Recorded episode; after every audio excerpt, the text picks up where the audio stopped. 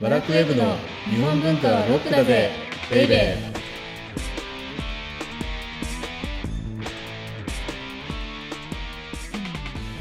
ーこんにちは。ワラクウェブ編集長セバスチャン高木です。バラクウェブ編集スタッフ、鉄の女サッチーこと斉藤直子です。流行ってますよね。はい、なんだ？カニの家。クラブハウス。クラブハウスはい。そうですね。私たちもうん何回かやったのかな？そうですね。結構やってますね。あの、10人ぐらいの部屋をね、うんうんうん。金曜日は平安ナイトとか言って、そうですね。うん今週も、あ、今週もか、うん夜9時から。はい。毎週金曜日のうん夜うん9時からはいそうです。しばらく平安について語ろうみたいうん。な。なんか、やたら詩人になっちゃうんだね、平安に 語ると。何でしたっけ？砂漠、あれ？心の砂漠に、えーそうそう、心の砂漠に哀れという種をまくまみたいな、ね。たいな。あと、えー心に哀れの花を咲かせるみたいなね。めっちゃ詩人とか言われてバカにされて。うん まあでも楽しかったですね。そうね、はいあの。意外と楽しいもんだなとうん。いうことで、はい。この番組はサッチーのような日本文化は高尚なものという先入観に支配されている人々を解放し、日本文化の民主化を進めるという崇高な目的のもとお送りしています。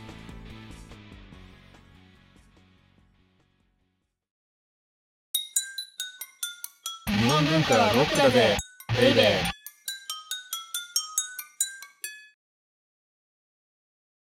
はい。前回まで、はい。なんと7回にわたって源氏物語の魅力を話してきました。あ、7回か。はい。うんこの番組はまあ2週間に1回の配信なので、約100日間も源氏物語をやっていたということですね。ねだから番組名も、はい。源氏物語はロックだぜベイベーに 変わりかけてたからね。はい。まあなんかもうこのままずっと源氏物語をやるのかなって内心ちょっと思ってました。いやでもさ、源氏物語って、はい。それこそ何十年も研究していらっしゃる方がいっぱいいるわけだから。そんだけ魅力的な存在っうん。ていうことですようね。ん、そうですね。では、はい今日からテーマが変わりますが、はい。サッチーが100日かけて学んだものを教えていただきましょう。源氏物語に関して。はい。えっと、源氏物語は、うんうん単なるこう、雅な恋愛ものではなくって、ではなくうんはい。と恋愛、うん政治、うんうん歴史、うんうん三つのドラマがまず絡み合って構成されて構成。されていると。だ恋愛ばっかりね、あの、うん注目されてるからね。はい。で、で、その背景には、うん死うん別、うん。三つ、身代わりっていうテーマがこう、小風画の、繰り返されてる小風画のに繰り返されているとうん。はい。で、で、それうをん、紫式部が美しい文章と、うんうんあとリアルな設定、うんうん。豊富な知識によってこう描いたっていう。えーで、その結果。はい。えー当時の物語という概念をうんうん大きく変えて、だから物語っていうのはそれまで、まあちょっと言葉が悪いんだけれども、はい。女子供が、うん。えー、戯れるもの、戯れるものだとされていたと。はい。それを変えたと。はい。うんで、まあ、身分制度の壁が厚い平安時代において、うん中流階級であった紫式部が書いた、うんその源氏物語が、うんうん天皇とか、うんうん上流貴族たちに愛されたっていう。語るね。100日かけたから、やっまあ、ぱり。そこはなんか思い入れが。なるほど、なるほど。でも、あと、なんか全体を通して学んだのは、うんうん。うんあの、時代や背景を知ったり、うんうん。登場人物が作品の中でどういう役割を果たしてるのかなっていうのをうんうん考えながら作品を読むと、うんうん。いろいろもっと楽しめるっていうことを学だからびました。物語そのものを楽しむっていうのもん一つの手段なんだけれども、はい。そうじゃなくてその物語が生まれたはい。時代背景をねう、んうんうんうん。知ったりとか、はい。あるいは物語の構造そうですね。を考えながら読むと、うん。その平安時代の物語がうん。現代の小説みたいに楽しめうる。ん。本当そうですね。で、学びが多かったはい。源氏物語に続いて、はい。今日のテーマは、はい。じゃじゃん。日本美術の花、リン、リン、リンパの大冒険です。なんだかリンパの大冒険って聞くと、はい。坪井紀夫先生の名曲である、はい。金太の大冒険を思い出してしまいますよね。うーん、金太の大冒険ですか？聞いたことない？はい、ないです。え本当に？はい。じゃあここででもね、はいそれを説明すると、はい。また下の話になってしまうので、あ、そう。後ではい、金太の大冒険って検索して YouTube で見てみてください。あ、はい、わかりました。すごい気になるので、後で見てみますね。はい。ではまた話が大きく蛇行してしまいそうなので、はい本題に入りましょう。はい、サッチはさ、はい。今日のテーマであるリンパっていうのはもうプロフェッショナルなんだよね。また、そういうことを、うんうんうんなんかリンパって言葉しか私もともと知らなかったんですうん知ってるけれども。言葉しか知らなかはいったってことを知ってるよ。はいうん 昨年、あの、うん東京の京橋にあうんうるんアーティゾン美術館で、うんうんリンパと印象派展っていうのを見て、それでびっくりしました。どこにびっくりしたの？あの、江戸時代の絵ってなんかもっと古臭いみたいな。すごい。先入観がすごい。いや、本当にすごい。いや、でも本当その通りで、うんでも実際見てみると、うんリンパの絵ってモダンで、うんうんデザイン性も高くうて、ん日本美術の中でもこう人気があるっていう理由が分かりました。そうね、あの、本当にリンパって大人気で、はい。日本美術で言うと、うん伊藤若冲とはいツートップなんだよね。うーんで、今回ははいその大人気のリンパの基礎知識編ということで、はい。にわかリンパ通の サッチーにまだディスってる はい質問を作ってきてもらいました。はい。と、まあ、次にリンパの展覧会を見に行くときにこれだけは知っておきたいっていう質問をちょっと考はいはいはいえてみました。どうぞどうぞ。はい。では第1問。えーリンパって何ですか？ものすごいド直球。リンパって何ですか？さすが。さすが鉄の女のサッチーならではなんだけれども、はい。これってすごく重要で、おはい。うんあの、先ほども少し話したんですけれども、はい。リンパってうん江戸時代の絵とは思えないほどうんデザイン性が高くてはい。モダンなのが特徴であると。なんだけれども、このリンパってサッチーがこの言葉だけ知ってたはい。この言葉って近代になって付けられたもので、はい。で、元となっているのは国内だけではなくて、うん海外でも人気が高いうんうん絵師の尾形光琳の琳から取られてるのね。うんうん。はい。で、この尾形光琳の琳っていう字ってはい。どういう意味かっていうと、うん。美しい玉っていう意味なので。だからリンパのイメージとぴったりでしょ、うんうんうんうんうん。あ、そうなんですね。なんか、リンパって当時あった絵の派閥？うんうんか狩野派みたいなねあそうそうそうそううんです。だと思ってたので、うんうんそのことを知ってびっくりしました。そうそう。だから、光琳が生きていた、うんまあ、1700年代かなはい。その時代に彼らを表す特別な名称はなくて、はいつまりリンパそのものは存在してなかったのね。ああ、はい。うんうんうん。で、それが近代になって、はい。光琳に代表されるような絵師たちが一括りにされるようになって、はい。で、昭和47年のね、はい。東京国立博物館創立100年記念特別展リンパっていう展覧会があったのね。はい。そこでリンパっていう言葉が定着していった。そへっからえ、あ、じゃあそう考えるとまだリンパが誕生してからうんうん50年も経ってないそうそう、僕よりと。年下なんだから、リンパって。余計な情報を仕入れて、あれなんだけど。うんはい。じゃあまあそこはまあ置いといて、次の質問です。はいはいはリンパは、い。うんうんえー誰が始めたんでしょこれね、あの、すごく、これまた、いつになくいい質問だなと思ってるんだけど、でもしつこく。言っておかなければならないことがあって、はい。こう、リンパリンパって、うんうん。ね、さっきも言ったけど、まるでとその可能派とか土佐派みたいに、うんうんうん、実際このこのつながりのある絵師の派閥のように言ってるけれども、はい。リンパは何によってつながってきたかっていうと、はい。時代を超えた絵師の憧れによってはい。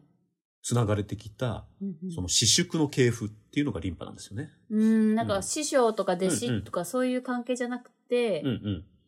憧れの系譜だっていうことですよね。そうそう。あの、これから話していくけれども、はい。本阿弥光悦とはい俵屋宗達が始めて、うん。で、その100年後に宗達の絵に憧れたうん。尾形光琳が美意識を継いで、だからはい100年経ってたからだよ。はい。はい。で、さらにそのまた100年後に、うん。酒井法一とはい鈴木喜一が、うん。その尾形光琳に憧れて、で、結果的に画風が繋がれたっていううね。ん。で、さに。らに、その150年後に、はい。彼らを一括りにした、うんリンパっていう言葉が作られたと。うーん。じゃあ、なんかリンパって名付けた人もすごいですね。センスあるよね、リンパうって。ん。ね。では、はい。サッチの質問に戻りますけれども、はい。リンパを始めたのは誰っていう質問でしたよね。うん。はい。誰でしょう？それは、本阿弥光悦という、はい。名前聞いたことあるでしょ？本阿弥光悦。そうですね。名前は聞いたことあります。うんリンパと同じようにね。名はい。前だけ。名前だけ。うんはい。っていう一人の書家によって、はい。1615年、はい。だから、江戸幕府が、まあ、始ままってすぐぐらいだよね。そうですね。で1615年に始まったと。はい。で、光悦ってうん。言ってみれば美のプロデューサーで、はい。えー洛北、だから京都の北の方にね、うん。芸術村みたいなものを作って、うん。ある芸術運動を始めたと。うん、ある芸術運動？うんどんな運動ですか、あのね、それがね、京都にはい。平安時代のうん。優雅な王朝文化を再興しようというね、再興うん再び作るってはいいう運動で、つまりはうん、本阿弥光悦は平安ルネサンス運動を始めたと。で、平安王朝文化といえば、はい。前回までしつこく繰り広げてきた源氏物語ですよねはいはい。だからリンパはうん。平安ルネサンス運動であり、うん。源氏物語を題材にした作品も数多く描かれていると。うーん、平安ルネサンスだったんですね。あ、で、ここで、うんうん源氏物語とリンパがつながるってことなんですね。そうそうそう。分かってきたね。ただなんとなくさ、う。はいはい。リンパを選んだわけではないんですよね。はい。で、リンパとはい源氏物語って、うん。実は本阿弥光悦が目指した美っていう点で繋がっていて、はい。だから、しつこく7回もやった源氏物語の次に、うんリンパっていうテーマを選んだんですよ。なるほど。なんか私はてっきり、うんうん適当にうんうんリンパを選んだのかなって思ってました。あの、サッチなら多分、はい。そうかもしれないんだけれども、はい。はい。で、ともかくリンパは、はい。類まれなる美的センスを持ったうん。美のプロデューサーであるはい。本阿弥光悦という書家によって始められたうん。平安ルネサンス運動だったと。うんうん。はい。光悦は、うん。じゃあ自分が考える美の実現に向けて、はい。相棒となる職人ね、はい。この自分の理想をはい具現化してくれそうな絵師を探していた。うん。はい。そこで白羽の矢が立ったのが、はい。当時、扇絵を描いていたはい町絵師である俵屋宗達だと。ああ、あの、俵屋宗達って国宝のうんうん風神雷神図屏風を書いた人ですよね。そうそうそうそうあの、最初に話が出た、はい。アーティゾン美術館のうん。リンパと印象派展にも出てたよね。うん。はい。そうですね。で、なんだけど、僕はね、あの風神雷神図屏風って、はい。平安の書にしか見えないんですよ。ああ、それいつもおっしゃってますよね。なんか、あの、東京国立博物館とかにスタッフと行くと、そうそうそうそういつも。でも誰もポカーンとして納得して くれなくてね。はいで、。無視されてる。ああ、これって平安の書だよね、とか言ってもうん、ポカーンってされてるんだけど、うはい。だけど、風神さんと雷神さんが配された構図といい、はい。あの余白の取り方はい。といい、あの、本当に風神雷神図屏風とう、ん。次色紙っていう平安の書があるんだけれども、はいそれをね、並べてみてほしいんですよ。うーん、次色紙っていうのは継承するの次うんうんに色紙と書いて次色紙。そうそうそう。ね。あの、サッチはほら平安の書好きだからさ、うんね詳しいと思うんだけど、はい。次色紙は、はい。寸章暗色紙とはい。マス色紙っていう色紙があるんだけれども、はい。それとともに平安の三色紙って呼ばれる、はいこの平安時代の名所の一つで、うんうん。で、見開きに和歌が一首書かれていて、はい。そのバランスがすっごいんですよね。で、今日は、はい。風神雷神図屏風とはい。次色紙の画像を用意したので、はいちょっと見てください。うん。どうよ？まあそうですね。こうやって並べてみるとうんうんよくわかる。なんか言葉だけだとふーんってなっちゃうんですけど。はい。で、そもそも光悦と宗達って、はい。伝統的な大和絵、はい日本の絵ね、はい。いや、水墨画を取り入れたはい風流の画風を開拓したっていうふうに言われているんだけれども、はい。個人的にはその光悦って書家だったんだよね。うーん。だから多分、その平安の書にすごく大きな影響を受けてるように感じられてはいはい。で、二人は宗達が鶴の絵をはい。画面上に繰り返して描いて、はい。そこに光悦が和歌をしたためるっていうコラボレーションもしてるのね。これなんか、はい。平安の書にあるうん装飾された料紙に書かれた書を彷彿させる。うーん。ねなんか、高木さんが用意してくださったのが、つるず下絵和歌館。そう。鶴図下絵和歌館はい。なんだけど、これ見ると、はい。鶴が繰り返し描かれてるでしょ、うーん、そうですね。その上に光悦の書が書かれているって、はい本当に平安の書みたいじゃない、うん、そうですね。うんなんか本当平安の量子装飾って本当に美しいですよね。なんか私はその平安の書ってね、見るだけでうんうっとりしてしまうんですけど、うんうんなんかよくわかんないまま、うんなんかリンパもいいなって、いいなってね。そうそうそう。言葉的に知ってた。リンパもいいなと。で、うん惹かれた理由がちょっとわかりました。こうなんか鉄の女サッチーをもね、はいうっとりさせるっていう平安の書って本当恐るべしなんだけれども、はい。多分ねう、ん。光悦も平安の書にね、うんサッチーみたいにうっとりしてたんだよ、きっと。で、さっき見た、つるつしたえ和歌館っていう風に、はい。宗達がこの鶴を繰り返し描いたっていう風な話をしたけれども、はい。やっぱりこれも量子装飾からの発想のような気がして、はい。で、この繰り返しモチーフを描くっていうことも、はい。このリンパの大きなね、特徴の一つとなっていった。うーん。なんかモチーフの繰り返しってすごく現代的そうだよね。よくね、うん我々はあの、親しんでるんだけれども、うんうんうんうんだから、はい。リンパはデザイン性が高く見えると。はい。で、サチってさ、はい。尾形光琳っていうのも聞いたことあるでしょ？あ、名前ははい。で、柿つばた図屏風って見たことある？あ、ありますよ。根津美術館で。うんうん、ありますあります。毎年、そうそうそうそう、5柿つばたが月にね咲。く時期にやってますよね。で、あれなんかも、はい柿つばたの花が繰り返し、はい。こう、リフレインされてるじゃない？うんうんうんうんうん。だから、あれって何かっていうと、はい。俵屋宗達によるはいパターン化を尾形光琳が踏襲しているっていう。ああ、なるほど。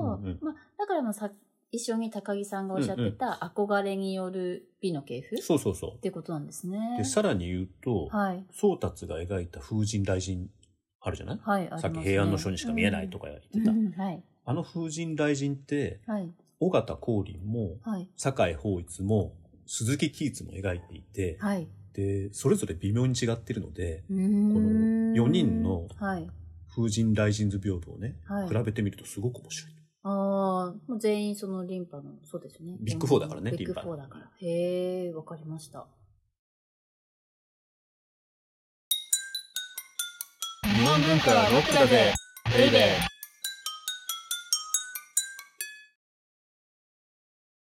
じゃあちょっと話がね、あの、いろんな人の名前が出てきたじゃない？はい。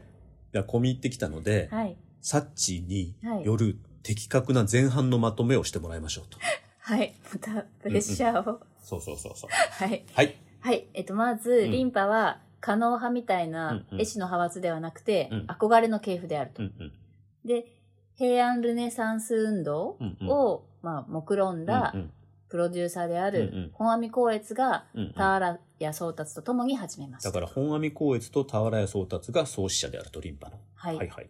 で？で、その100年後に、うんうん田原谷宗達に憧れうんたうん尾形光琳が継いで、うんうんで、さらにその100年後に、光琳に今度は憧れた、うんうんえー酒井法一と鈴木喜一が継いだ。だから100年ごとにね、うん。継ぐ人が出てくるっていうね。うん。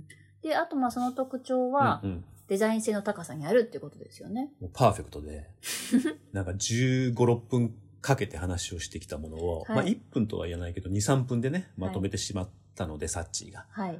これなら最初から2、3分で終わらせればよかったんじゃないかなっていうね。いやいやいやいやいや、なんか高木さんの詳しい解説がないと、ここまでね。なんか持ち上げるね。ね。いやいやいやいや、そこはそんなんじゃ上がらないよ。本心で思ってますよ。あありがとうございます。は。はいいで、後半はどんな話ですか？じゃあ、はい。その絵師のことはちょっと分かったよね。はい、わかあとリンパ。って、うんえっと、私縮の系譜だっていうことも分かったんだけれども、うんはいはいじゃあ絵として見ると、うんどんな特徴があるのかっていうのを見ていこうかなっていう。うん憧れの系譜であうんうんるリンパの絵としての特徴ですね。そうそうそうそう。え、それは高いデザイン性を生み出しているものってことですか？そうだ。ね。あの、リンパって我々ってはい。デザイン性が高いとか、うんうんうんモダンだっていうんだけれども、はい。うその源っていうのを紐解こうと。ーん。で、じゃあそれ何かっていうと、はい。装飾ラブピースなんですよ。えー、装飾ラブうんピース、ラブピース好きだからね、最近。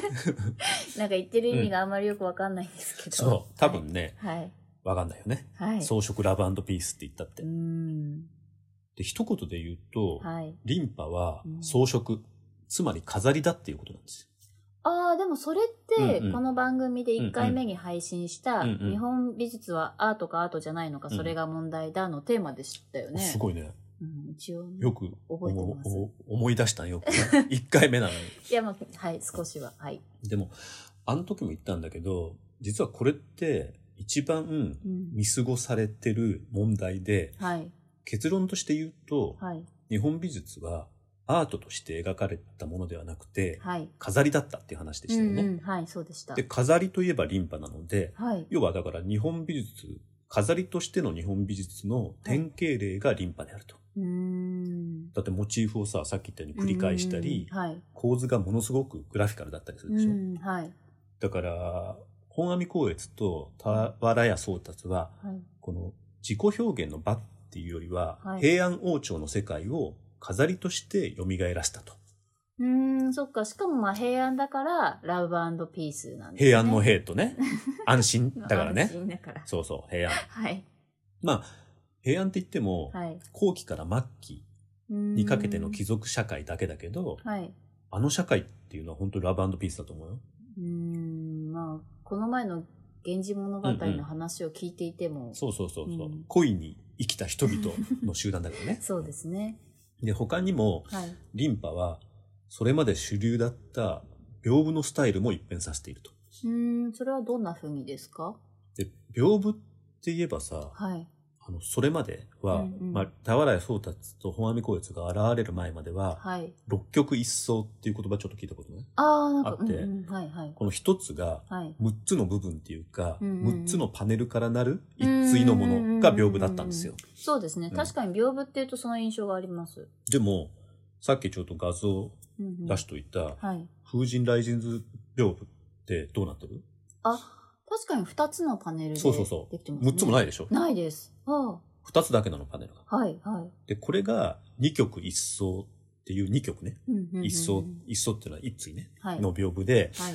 で、果たしてそれをうん俵屋宗達の本阿弥光悦が生み出したかどうかっていうのは定かではないんだけれども、うんリンパが定着させたのは確かなの。だからこの二曲一層の屏風っていうのもリンパの大きな特徴の一つであると。うーん、屏風の形式が特徴なんですね。そうそうそうそへえ。で、続いての特徴は何ですか？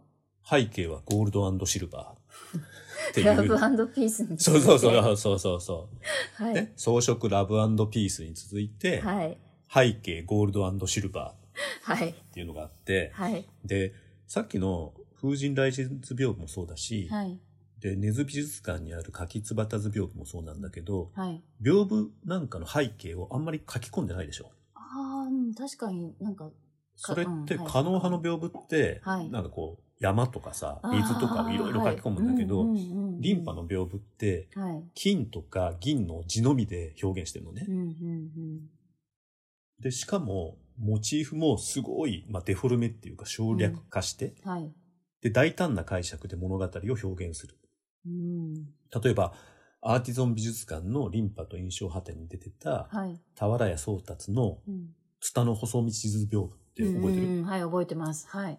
すごかったよね、あれも。んなんか緑と金字だけではいツタの細道を表現してたでしょ？うん。で、あとは光琳の柿つばた図屏風もそうだよね。うんうんうん。あの柿つばたとはい。金だけではい。伊勢物語の世界を表現してるわけでしょ、あれ。確かに。なんか、うん。そうですね。うん確かに、ツタの細道図屏風は、金字に野原とツタをこう、ねね、緑章で描いてましたけど、うんなんかどうしてこんな構図が取れるのかなって不思議になるぐらい、その、なんか描き方が大胆ですよね。でこの大胆な解釈っていうのが、うん多分リンパの凄さうんで、うんでもこの大胆な解釈って、はいやっぱり平安の書にあると思うんですよ。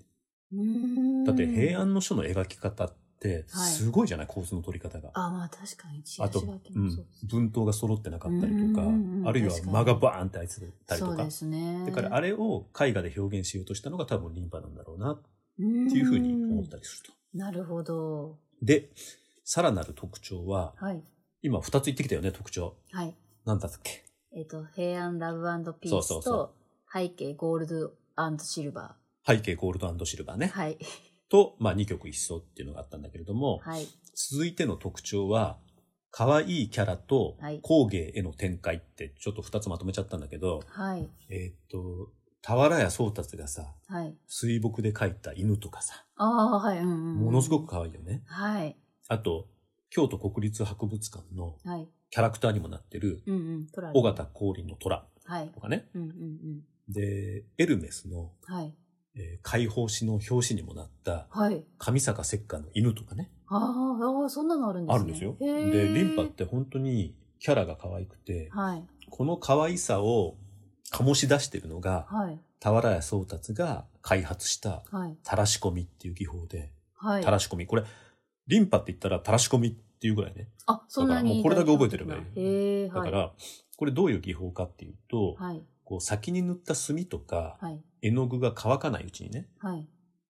違う濃度の絵の具を加えると、はい混じり合うでしょ？ああ、そうですね。はい。濃度が違うから。はいで、。ぼやっとなるでしょ？はい。で、その時にできる自然な形や濃淡をそのまま活かす技法。うーん。で、これはさっき言ったように宗達が考案したとうんうん、されていて、はい。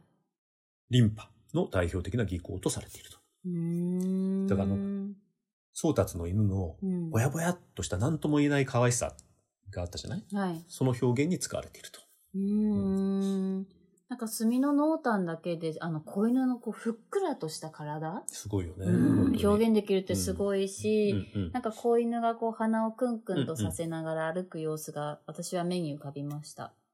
あとなんかわらびかなんかがねあ、、そうそう、右下のところにね、入ってんだよね。うんあれも可愛いよね。可愛いだからあのわらびもさ、繰り返し描かれてるじゃない？あ同じモチーフで。確かに。でしょ？そうですね。そうなの。へえ。で、まあこういう風にリンパってはい。デザイン性が高いから、はい。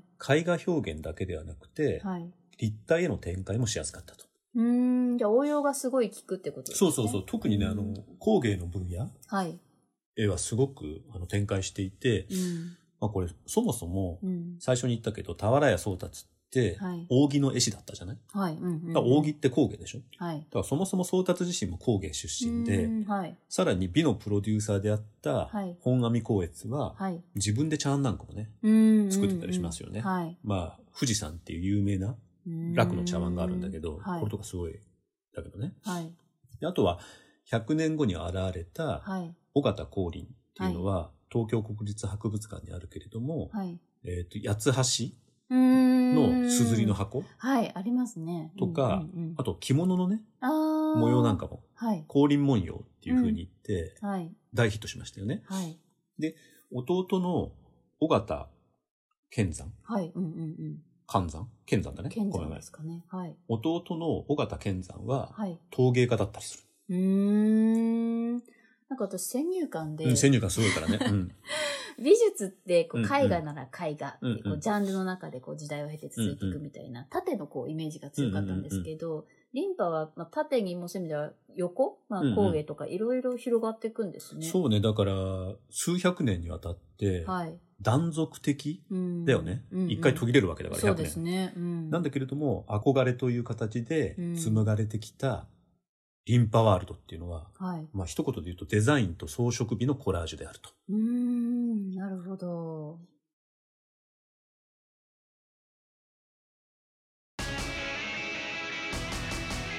日本文化はロックだぜベイベー